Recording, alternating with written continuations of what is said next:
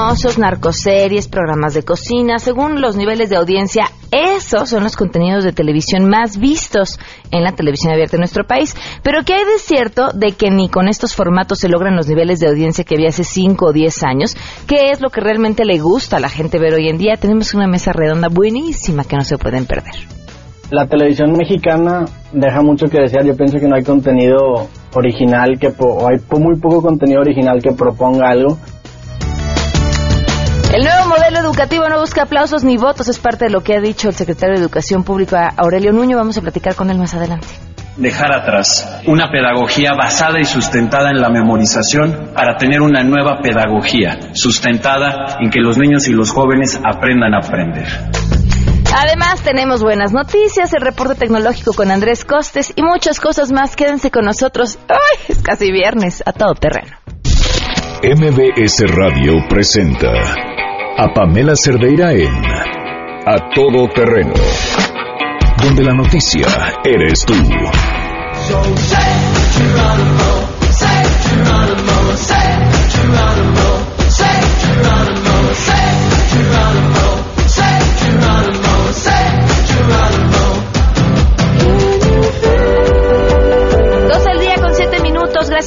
Acompañarnos a todo terreno en este jueves 23 de marzo del 2017. Soy Pamela Cerdeira. Los invito a que estemos en contacto 5166-1025, el teléfono en cabina, el número de WhatsApp 5533329585, el correo electrónico a todoterreno mbs.com y en Twitter y en Facebook me encuentran como Pam Cerdeira.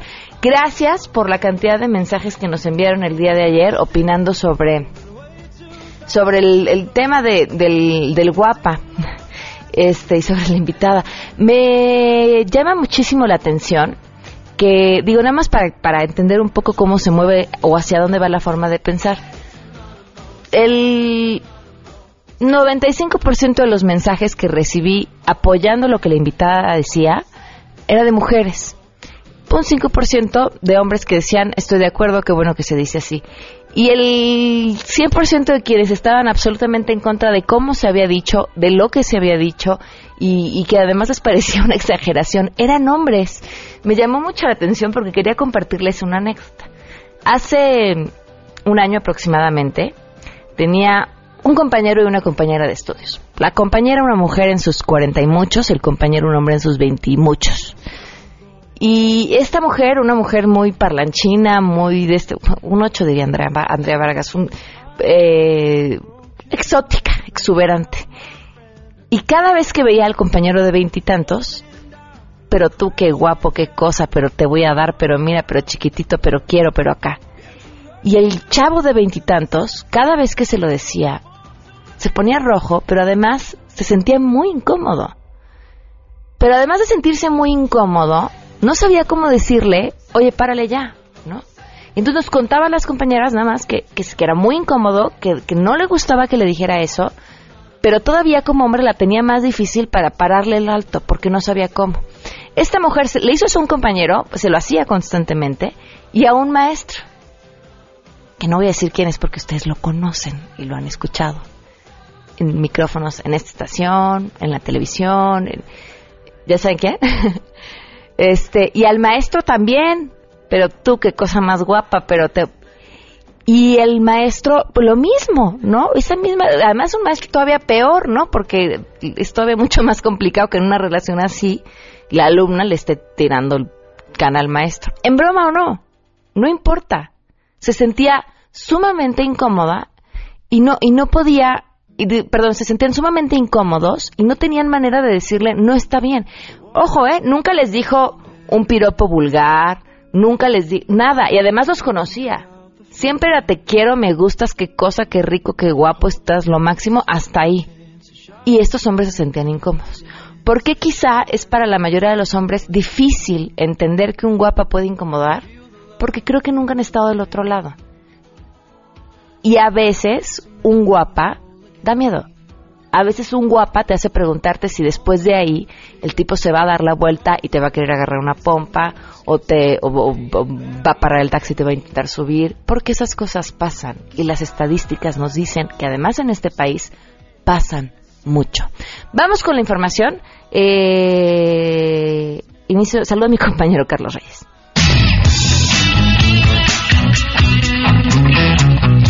Gracias, muy buenas tardes. Yo les informo que la presidenta nacional del PRD, Alejandra Barrales, dio a conocer que a efecto de contribuir a la unidad y a los trabajos del grupo parlamentario en la Cámara Alta, informó a la mesa directiva de ese órgano su decisión de reincorporarse como senadora de la República. A través de un comunicado, afirmó que su determinación tiene como único propósito fortalecer al PRD e incidir en la solución de los graves problemas del país. Asimismo, informó que seguirá al frente del Partido del Sol Azteca y que a partir de su reincorporación al Senado, servirá como un vínculo entre la institución y sus grupos parlamentarios para reforzar la línea política de dicho instituto. De igual forma, destacó que no existe ningún impedimento para que regrese al Senado, manteniéndose además en la presidencia del partido, toda vez que dijo se realizó antes una consulta correspondiente al órgano jurisdiccional. Noticias MBS, Carlos Reyes. Ante la posible saturación del sistema, el próximo sábado 25 de marzo, cuando sean publicados los resultados del concurso de selección de ingreso a la UNAM a nivel licenciatura para el sistema escolarizado y para el sistema Universidad Abierta y Educación a Distancia, la UNAM reitera que tiene la infraestructura suficiente para satisfacer requerimientos de los aspirantes a la hora de consultar los resultados del examen. Se resalta que el sistema se abre en la página www.escolar.unam.mx a las 0 horas, es decir, a las 12 de la noche del sábado 25 de marzo y se cerrará el 30 de marzo a las 23 horas. Así, el aspirante tendrá seis días para realizar la consulta de los resultados de su examen. La UNAM pide a los aspirantes no intentar ingresar antes de la hora y de hecho sugiere no acceder durante las primeras horas porque se calcula que se realizarán en ese momento unos 500 mil accesos tan solo en las primeras seis horas de la consulta. Les ha informado Rocío Méndez. Ante el incremento de los delitos en la Ciudad de México, el jefe de gobierno, Miguel Ángel Mancera, aseguró que se debe a que con la aplicación del nuevo sistema de justicia penal se liberaron a 12.000 reos que estaban en prisión preventiva o bien purgando una pena. Tras la asignación de dígitos sindicales a mujeres trabajadoras de esta capital, indicó que las autoridades deben trabajar para tener mayor contacto con la ciudadanía. Hay un incremento que obedece a que tenemos mucho más personas en, que antes estaban en prisión. Ese es un factor que se tiene que analizar, pero es un factor nacional. Hoy la Ciudad de México tiene 12.000 o más presos que estaban en prisión preventiva o en prisión ya compurgando alguna pena que están fuera. Es decir, nuestro sistema penitenciario tenía 42.000 personas en prisión, hoy tenemos 30.000. ¿Qué tiene que hacer la ciudad? La ciudad va a seguir trabajando con mucha fuerza toda la parte de estaciones de servicio y el contacto con la ciudadanía. Además dijo que se han realizado bastantes detenciones por lo que vale la pena que los afectados den continuidad a sus denuncias. Reportó Ernestina Álvarez.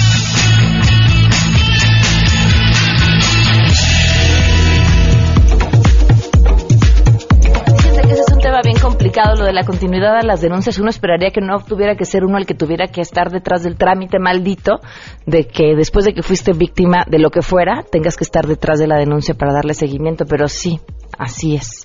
Y si queremos que la cosa funcione, no hay otra manera. ¿eh? 12 del día con 14 minutos, vamos con las buenas noticias. Neto no quiere buenas noticias el día de hoy, se acabó. Ni modo. Un equipo de diseñadores de la empresa Ideas Sostenibles con sede en Betim, eh, esto es en Brasil, ha desarrollado una opción para aprovechar el agua de lluvia. Se trata de un sistema con un filtro de polietileno que tiene como objetivo recoger el agua de lluvia almacenándola en un tanque para su posterior utilización. Ustedes dirán, ¿y eso que tiene de nuevo? Bueno, a diferencia de otros equipos comercializados que solo eliminan la suciedad del agua, este cuenta con un sistema de tratamiento de agua para uso doméstico, porque es cierto, normalmente la captación de agua de lluvia se utiliza, por ejemplo, para riego o para otro tipo de actividades, pero no para, para su uso doméstico. Tiene cuatro fases. La primera, el filtrado de agua, hojas y partículas de mayor tamaño. El segundo pasa por una piedra caliza para ajustar el pH. El tercero, el agua entra en contacto con el cloro para eliminar microorganismos dañinos. Y en el cuarto se completa el tratamiento con un sistema de filtrado todavía más fino para limpiar cualquier impureza que haya quedado. Después de pasar estas cuatro fases que tienen lugar dentro del equipo, el agua puede almacenarse en tanques bajo tierra o en la superficie para ser utilizada en el hogar. Esta iniciativa estaría evitaría, perdón, el desperdicio de millones de litros que probablemente se pierden por la calle o en nuestro propio patio en días de lluvia intensa. Es posible recoger hasta 15 mil litros de agua de un techo de 100 metros cuadrados y la idea de la compañía es trabajar directamente con el gobierno de Brasil para hacer de este invento una solución real en el país. Bien, suena como una, como una buena noticia. Miren, todo aquello que hoy se pueda hacer por el medio ambiente, que parezca exagerado, o quizá innecesario, es algo que, con lo que tendremos retribución a lo largo de los años y a lo mejor muchos de estos efectos no nos toca verlos a nosotros, pero sí a las generaciones que nos siguen. Y, y, lo que hagas por cuidar al planeta, paga, ¿eh? A la larga paga. 12 al día con 16 minutos. Vemos una pausa y continuamos a todo terreno. Más adelante, a todo terreno. Tenemos una mesa que no se puede perder. Vamos a hablar sobre lo que se ve en la televisión y seguramente ustedes tendrán mucho que compartir. Si te perdiste el programa A Todo Terreno con Pamela Cerdeira, lo puedes escuchar descargando nuestro podcast en www.noticiasmbs.com. Pamela Cerdeira regresa con más en A Todo Terreno, donde la noticia eres tú. Marca el 5166125.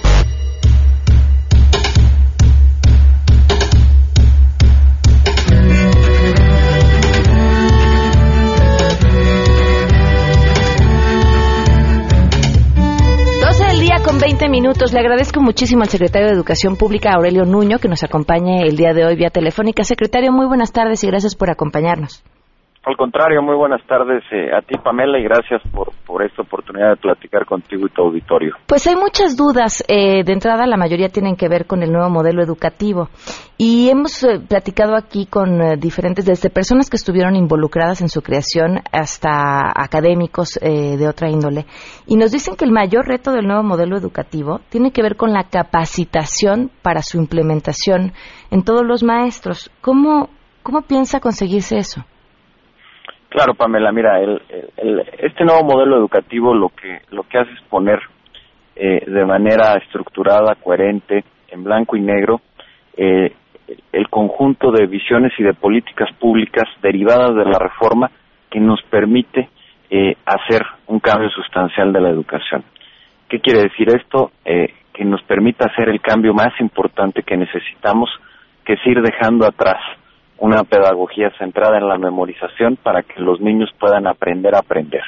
¿Qué significa esto? Significa que aprendan a pensar, a discernir, a diferenciar lo que importa de lo que no importa, generar hipótesis, etcétera. Tengan todos los conocimientos y habilidades que se requieren para poder seguir aprendiendo a lo largo de la vida y saber razonar y eso les permita tener lo que requieren para un mundo globalizado, para empleos cambiantes, eh, eh, etcétera. Eh, temas para los que la simple memorización ya no es la herramienta más, más útil. Y efectivamente, como bien lo señalas, una parte clave para que este modelo pueda funcionar tiene que ver con eh, la formación docente. Primero, desde, desde el inicio, la formación de los nuevos maestros, por eso el modelo eh, trae un, un apartado importante en donde se explica cómo se va a fortalecer a las escuelas normales del país, es decir, a las formadoras de maestros, eh, y en las próximas semanas estaremos eh, presentando, derivado del modelo, la estrategia específica para cómo eh, fortalecer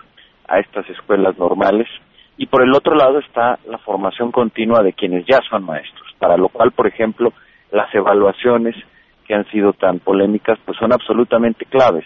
Evaluar a los maestros es de gran importancia porque nos permite saber qué están haciendo bien, pero también dónde están las áreas de oportunidad para poderles ofrecer una formación continua, es decir, una capacitación que les sea útil y con la que puedan hacer una carrera profesional a partir de su propio mérito y no de favores, es decir, dejar a un lado la venta y la herencia de plazas y que todo se gane a partir del concurso y el mérito de los maestros con una buena capacitación.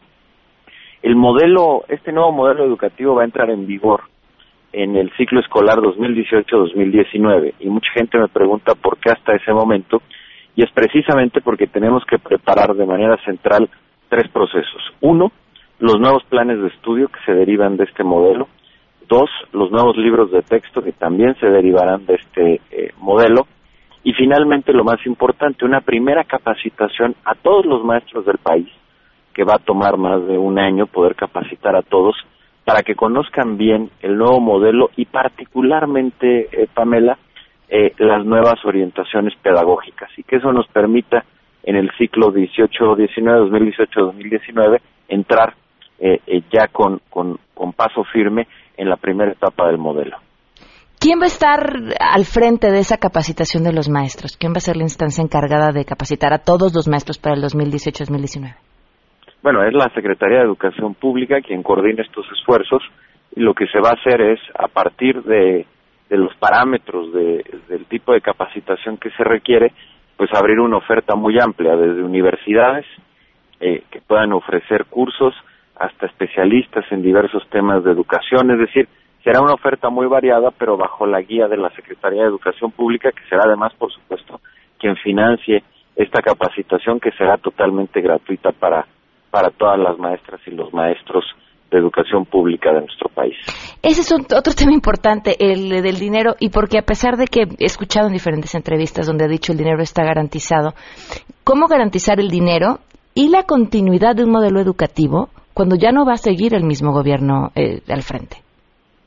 Mira, sobre el primer tema, lo que está garantizado es el presupuesto para esta primera etapa del modelo, es decir, todo lo que tenemos que hacer para que entre en vigor en su primera etapa en el ciclo escolar 2018-2019. ¿Qué es esto? Eh, a lo que me refiero, esta primera capacitación, tenemos recursos suficientes para hacerla, eh, tenemos también recursos suficientes para hacer eh, los planes de estudio, para hacer los nuevos libros de texto y algunos otros temas que vienen en la ruta de implementación del, del modelo. Ahora, claramente, en el largo plazo, porque este es un modelo que tiene que construirse eh, por lo menos en una década, porque es un cambio muy profundo. Eso es lo que han hecho todos los países que han tenido éxito y que vemos con mucha admiración, como Corea del Sur, como Singapur, como Finlandia, pues hicieron reformas educativas y después establecieron sus modelos educativos con una visión de largo plazo y fueron muy disciplinados en mantenerlos, cumplirlos y después de una o dos décadas empezaron a dar resultados. Y, y eso va a ser igual en nuestro caso.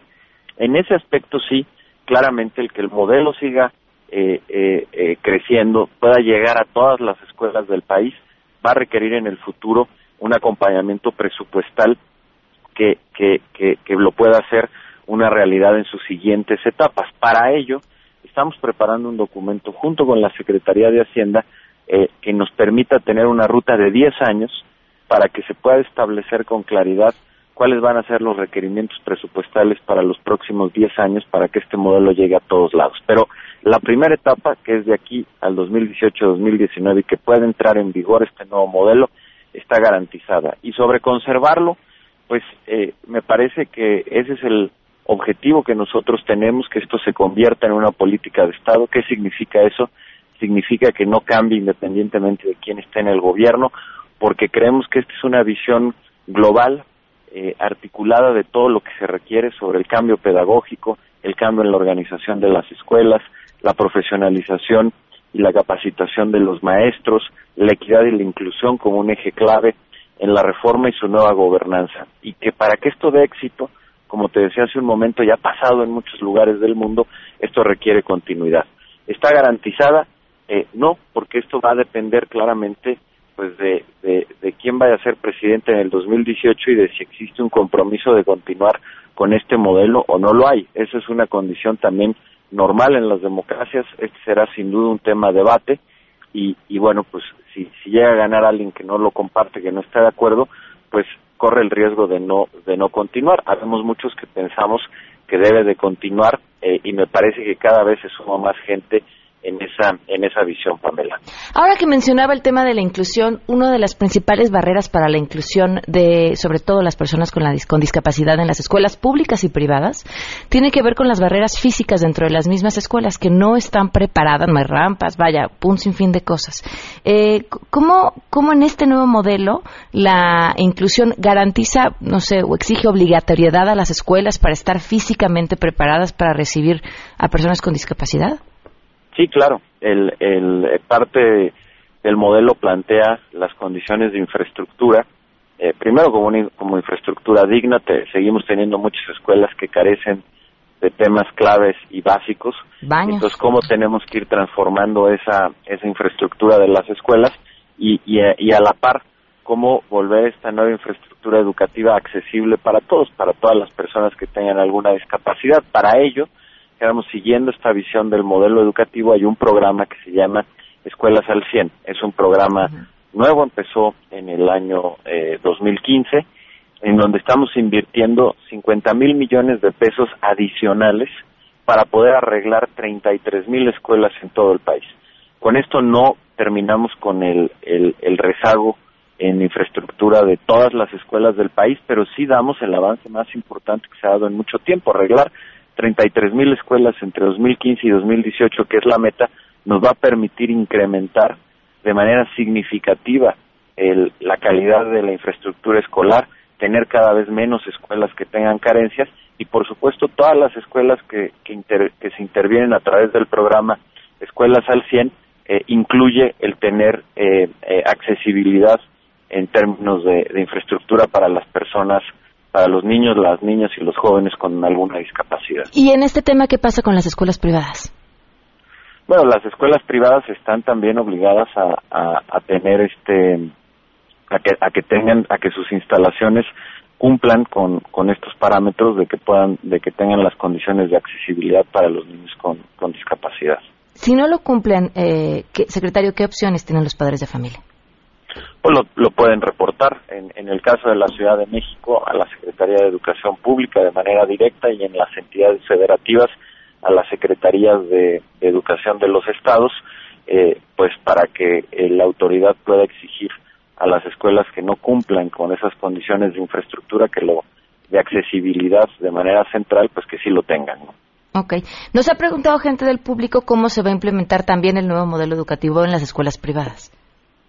Bueno, en las, las, las escuelas privadas tienen que, eh, dijéramos, orientar sus políticas de acuerdo a cómo está el, el modelo educativo y es responsabilidad de ellas. Es decir, las escuelas privadas están reguladas obviamente por la autoridad. En ese aspecto el modelo educativo es para la educación obligatoria y en ese aspecto las escuelas públicas tienen que, perdón, las escuelas privadas tienen que seguir los parámetros del modelo educativo, pero es su responsabilidad el, el poderlo implementar de manera correcta. Por eso son escuelas privadas, los padres eligen, tendrán que comparar, ver eh, si realmente lo están haciendo de manera adecuada, incluso comparar con las escuelas públicas. Yo te diría que cada vez más, afortunadamente, y conforme avance este modelo, vamos a tener escuelas públicas eh, de mejor calidad que muchas escuelas privadas.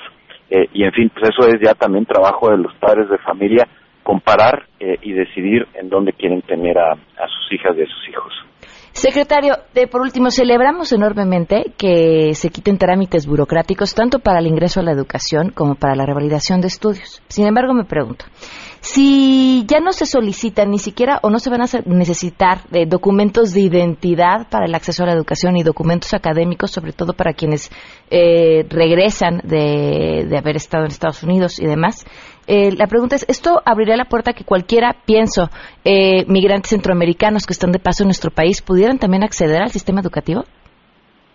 Bueno, mira, yo creo que ahorita estamos en un momento, Pamela, en donde ante las circunstancias eh, que viven muchos de, de nuestros connacionales es un momento de tener una apertura máxima en el sistema educativo. Yo creo que eh, eso es algo que hay que entender, tenemos que ser solidarios y en ese aspecto es eh, que además de quitar eh, gran parte de la burocracia que existía alrededor de las revalidaciones, que hacía casi imposible revalidar estudios en México, lo volvía muy tardado y muy caro. Uh -huh. Era prácticamente una pesadilla burocrática a la que se tenían que enfrentar muchos mexicanos. Eh, al quitar la mayoría de estos eh, requisitos llegamos eh, hasta el extremo. Para el caso, esto quiero ser muy claro, de la educación obligatoria, es decir, para la educación básica, que es preescolar, primaria y secundaria, y para el nivel medio superior, que es el bachillerato, que para esos niveles educativos, si por alguna razón al regresar a México no tienen papeles, porque esto ocurre mucho, como a lo mejor estaban en una condición de eh, ilegalidad en los Estados Unidos, en las escuelas en las que estaban no les dieron sus papeles, o si son deportados y tuvieron que salir de manera expedita y no pudieron traer los papeles, en fin, hay muchos de estos casos. El derecho a la educación en nuestro país, de la educación obligatoria, está por encima del papeleo.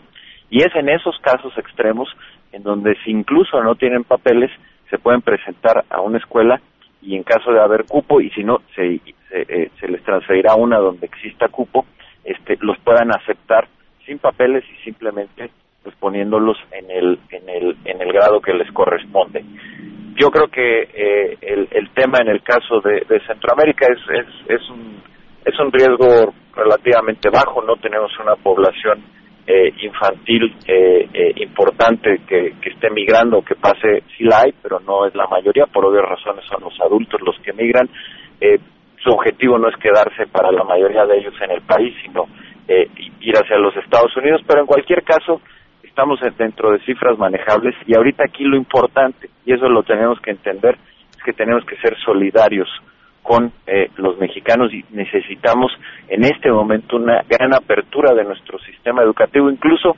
si se incurre el riesgo de que a lo mejor eh, eh, alguien de otro país bajo ese mecanismo entre. Me parece que serán menores los casos, eh, pero en este en esta ocasión es preferible correr esos riesgos que cancelar la posibilidad de que algún mexicano que regrese, que está pasando por un momento muy difícil de su vida, le cancelemos la posibilidad de entrar a la educación por eh, el miedo a algunas otras consecuencias respecto a este programa. Esa es la visión del gobierno y esa es la apertura que estamos teniendo para que de verdad, entendiendo que nuestros eh, compatriotas están pasando por un momento muy difícil de su vida, eh, eh, en un tema casi de una persecución en los Estados Unidos, cuando lleguen a México, en la medida de lo posible no encuentren trabas burocráticas, no se les agregue un problema a su vida y que vean que en este país se les recibe con una sonrisa y con los brazos abiertos, Pamela. Muy bien, secretario, muchísimas gracias por habernos tomado la llamada. Al contrario, muchísimas gracias a ti por, por el espacio, un saludo para ti y para todo tu público. Hasta luego, buenas tardes. 12.35, volvemos. Pamela Cerdeira es a todo terreno. Síguenos en Twitter, arroba Pam Cerdeira. Regresamos. Pamela Cerdeira está de regreso en A Todo Terreno. Únete a nuestra comunidad en facebook.com, diagonal Pam Cerdeira. Continuamos. 12 del día con 41 minutos. Gracias por continuar con nosotros a todo terreno. De verdad, eh, invitados que no necesitan mayor presentación, además sus nombres porque radio no los están viendo. Eh, bienvenida Laura Suárez, gracias por acompañarnos. Gracias. Luis de Llano, bienvenido, gracias por Gracias, estar con nosotros. Y Sergio Almazán, gracias por acompañarnos, Sergio. Gracias, no, gracias. El tema que aquí nos tiene es hacia dónde va la televisión. Y bueno, pues quién mejor de ustedes que para contestarlo. Así que arrancamos con eso, Luis. Pues quiero ser breve porque si no me puedo clavar. no, lo que pasa es que todo el mundo se cuestiona que, oye, se acabó la televisión, es que todo el mundo dejó de ver la televisión, todo el mundo se fue a, a Netflix o todo el mundo se fue. No es cierto. La televisión no se acabó ni se va a acabar. Eh, la televisión de alguna forma cambió la forma de verse, la forma de hacerse, la forma de venderse. Entonces son las cosas que ahora pues este eh, son lo que está ahorita tan todo el mundo criticando, pero nunca dejarás de ver la televisión porque siempre tendrás una tía, una abuelita, alguien que le gusta ver su novela en su mueble, en su forma de ser, que pasa, este, eh, nunca dejará de haber noticias importantes como lo que está pasando, elecciones, lo que sucedió en Londres ayer.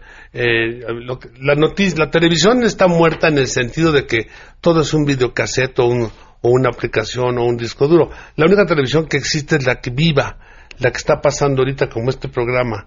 Esto es radio vivo, no es radio grabado. Radio grabado es el que tiene la canción.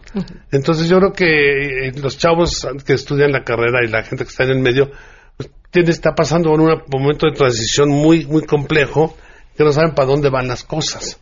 Entonces, los estudiantes de la- la- las carreras de comunicación han cambiado su... Ahora ya no nada más es comunicación, es entretenimiento, es música, es espectáculo. Entonces, estamos pasando una época muy, muy especial, ¿no? Yo creo que vienen muchas cosas y muchas sorpresas tecnológicas y creativas. Laura. Yo sí creo que la televisión, como bien dice Luis, está muerta, o sea, porque está pasando una transformación, por lo menos en los últimos cuatro años, muy fuertes en lo que son las televisoras principales en México. Se están abriendo plataformas, sí, pero la pregunta es, ¿qué contenidos te ofrecen? Porque finalmente la televisión se va a mover y se seguirá viendo por el contenido que ofrezca. Y lo que nos ha dejado a deber la televisión en su transformación ha sido los contenidos. Hoy no se produce igual, hoy los tiempos ya han terminado, la gente, todos vemos televisión, como bien dicen, a través de un celular y tenemos los contenidos a la mano. Cuando los queremos ver, nosotros hoy decidimos ser el control remoto de esa televisión y lo llevamos a todos lados. Y sin embargo, eh, las grandes cadenas que fueron las productoras del entretenimiento en este país, o sea, básicamente pues Televisa, ¿no? que fue la productora número uno de contenidos, Televisión Azteca, este, imagen que están haciendo hace un corto tiempo en lo que es televisión abierta.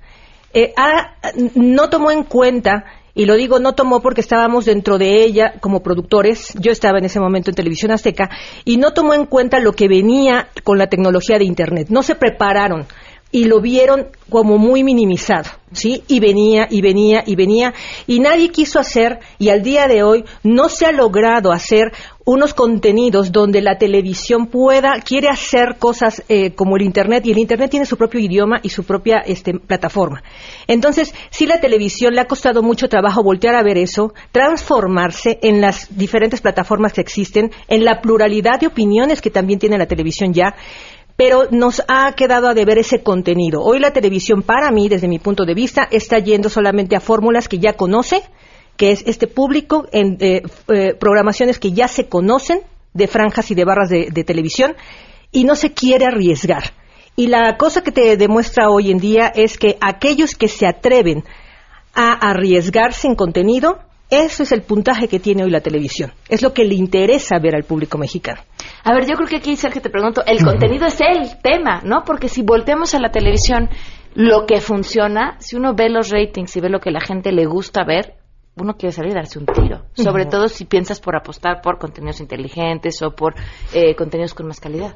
a ver, es que creo que hay dos cosas. Uno son los ritos que cambió el rito de consumir medios. Sea, esta forma de aprender, ya va a empezar mi noticiero, lo voy a ver, o la película. O sea, hoy día acudimos a nuestras plataformas, esas que han mencionado ahora, para en nuestro tiempo y a nuestro modo y en el lugar donde nosotros queremos consumir. El segundo punto, creo que es este, el de los contenidos.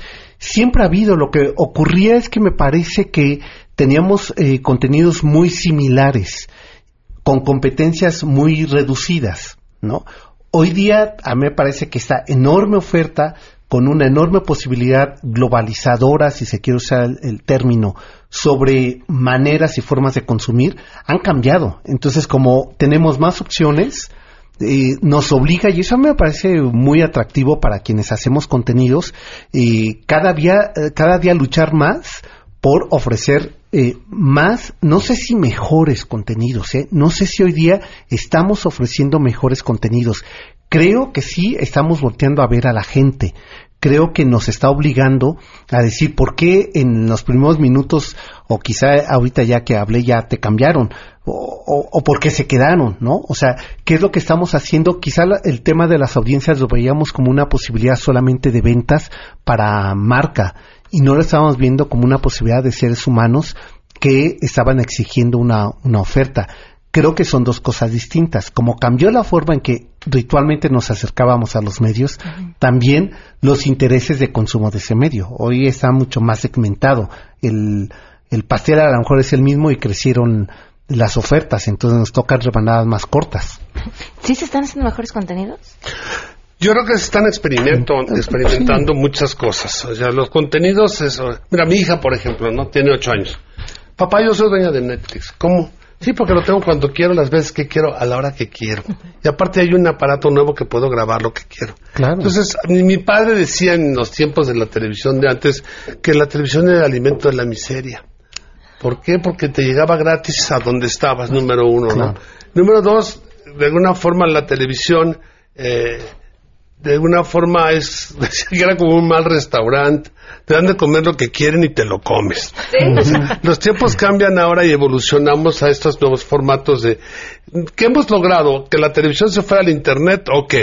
Estamos, ¿cómo va a llegar el internet a la televisión? Ya hemos visto algunos experimentos ingleses como Black Mirror. que no sé si lo han visto, ¿no? Que te está metiendo a la filosofía y al concepto de, de, lo que es el Internet y lo que va a pasar a eso.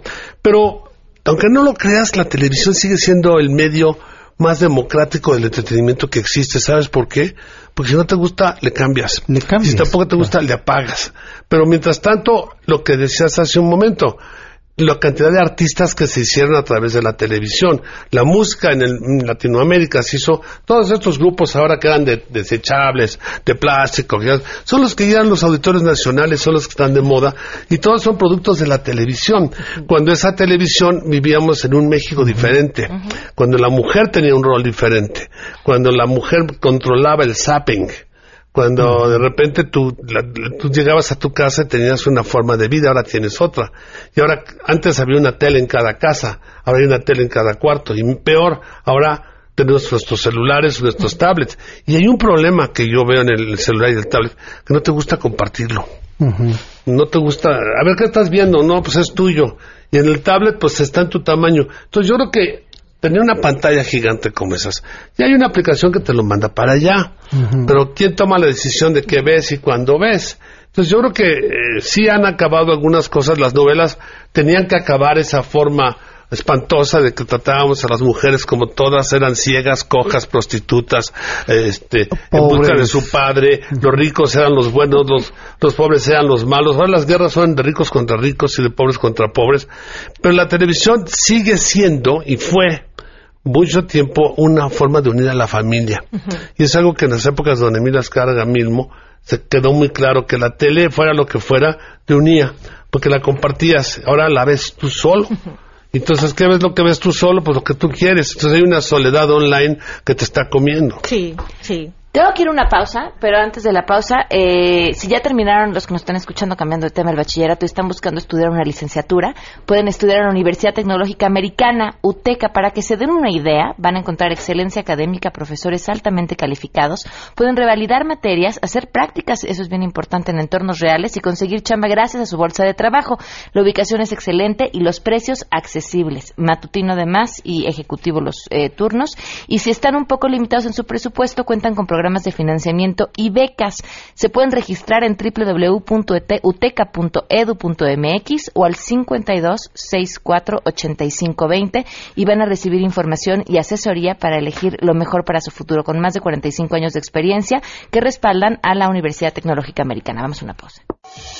Si tienes un caso para compartir, escribe a todoterreno.mbs.com. Pamela Cerdeira es a todo terreno. En un momento continuamos.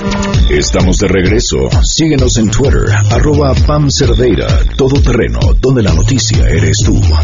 Continuamos. Voy a hacer el odiosísimo y si hubieran escuchado lo que sucedió en el corte les hubiera gustado también muchísimo. Pero seguimos, te escuchamos a ti, Laura, hablábamos de los contenidos, en eso nos quedamos. Yo sí creo que eh, estamos arriesgando muy poco en la televisión abierta. Yo voy a la televisión abierta. Estamos diciendo que sí, que ahorita ya...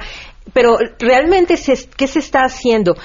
Pocas cosas que se está trayendo, por ejemplo, la novela que acaba de causar furor, que es Rosario Tijeras, es una versión que ya se había mostrado, era un libro basado en un libro, y que hoy día este, causó furor, sí, pero porque está relacionada a la realidad mexicana 100%, y también no se nos olvide, está hablando de una persona que es un sicario, o sea, así, de simple, ¿no? Este, pero se arriesgaron, apostaron a ese contenido, entonces por eso es que la gente voltea a verlo. Eh, en contenidos eh, de lo que veamos en las mañanas, siguen los mismos programas, están al aire los mismos programas, ya que hoy digan un programa tiene más de 20 años y lo celebran, digo, qué padre por ellos, pero también te habla de una falta de evolución de parte de nosotros y de los programadores que no han quitado porque les da miedo, ¿sabes? Porque esa es la, la realidad. No lo quitamos porque es el único programa que tiene ventas, como bien mencionaba este Luis. Siempre eh, vamos sobre eso. Y no, o sea, la televisión ya te está obligando porque la otra plataforma que es Netflix, que mañana tiene un gran estreno, que todo el mundo estamos esperando empezar a ver esa serie, ¿no? Que es ingobernable, este, ya te está diciendo que eh, se tienes que cambiarle el botón a cualquier tipo de contenido. Y es extraño, y como productor te sientes muy mal, de que te digan las nuevas ideas, pues no, mejor vamos por lo que ya se hizo, por lo que ya está probado, y lo que sigue estando al aire está bien. No, no está bien, no es correcto, y la verdad te digo, yo que he trabajado en la televisión, que me gusta la televisión, lo único que yo miro al día de hoy, les digo la verdad, es Hugo Chávez, el comandante, esta serie magnífica que se está haciendo en TNT. Me encantan los contenidos. Es un dictador, un personaje que no quisieras seguir, te molesta el personaje, y sin embargo, lo que está haciendo Sony en estos contenidos que nos está mostrando, realmente es una apuesta diferente. Y mira que Hugo Chávez no es un personaje ni fácil, ni bueno, ni la historia está difícil de contar, ya tienen demandas atrás, y sin embargo, cuando tú arriesgas, encuentras un público que yo me pongo de ejemplo, lo vi, lo caché en la televisión, a mí no me gustaba esa historia y sin embargo me atrapa. O sea, por ahí es como tú celebras que haya ese tipo de contenidos eh, que se, se, atrevan a traer la novela biografía, este, biografía, que es en este caso de él, a la televisión. Ok se me acabó el programa, pero me voy a llevar estos tres para seguir esta conversación y compartírselas a ustedes más adelante porque no los podemos desperdiciar y la práctica está buenísima. De antemano, gracias y ahorita, ahorita seguimos, ahorita seguimos platicando con este, este, tema que es bien importante. Por último, a nuestros radioescuchas que quieren cumplir su sueño de ser locutores y participar en un programa de radio en vivo en nuestras frecuencias, esta es su oportunidad. Pueden tomar el curso de locución que se va a impartir en el Centro de Capacitación MBS, el teléfono 5681-2087 o en la página www.centrombs.com. Nos vamos. MBS Radio presentó a Pamela Cerdeira en A Todo Terreno. Te esperamos en la siguiente emisión, A Todo Terreno, donde la noticia eres tú. MBS Radio, en entretenimiento, estamos contigo.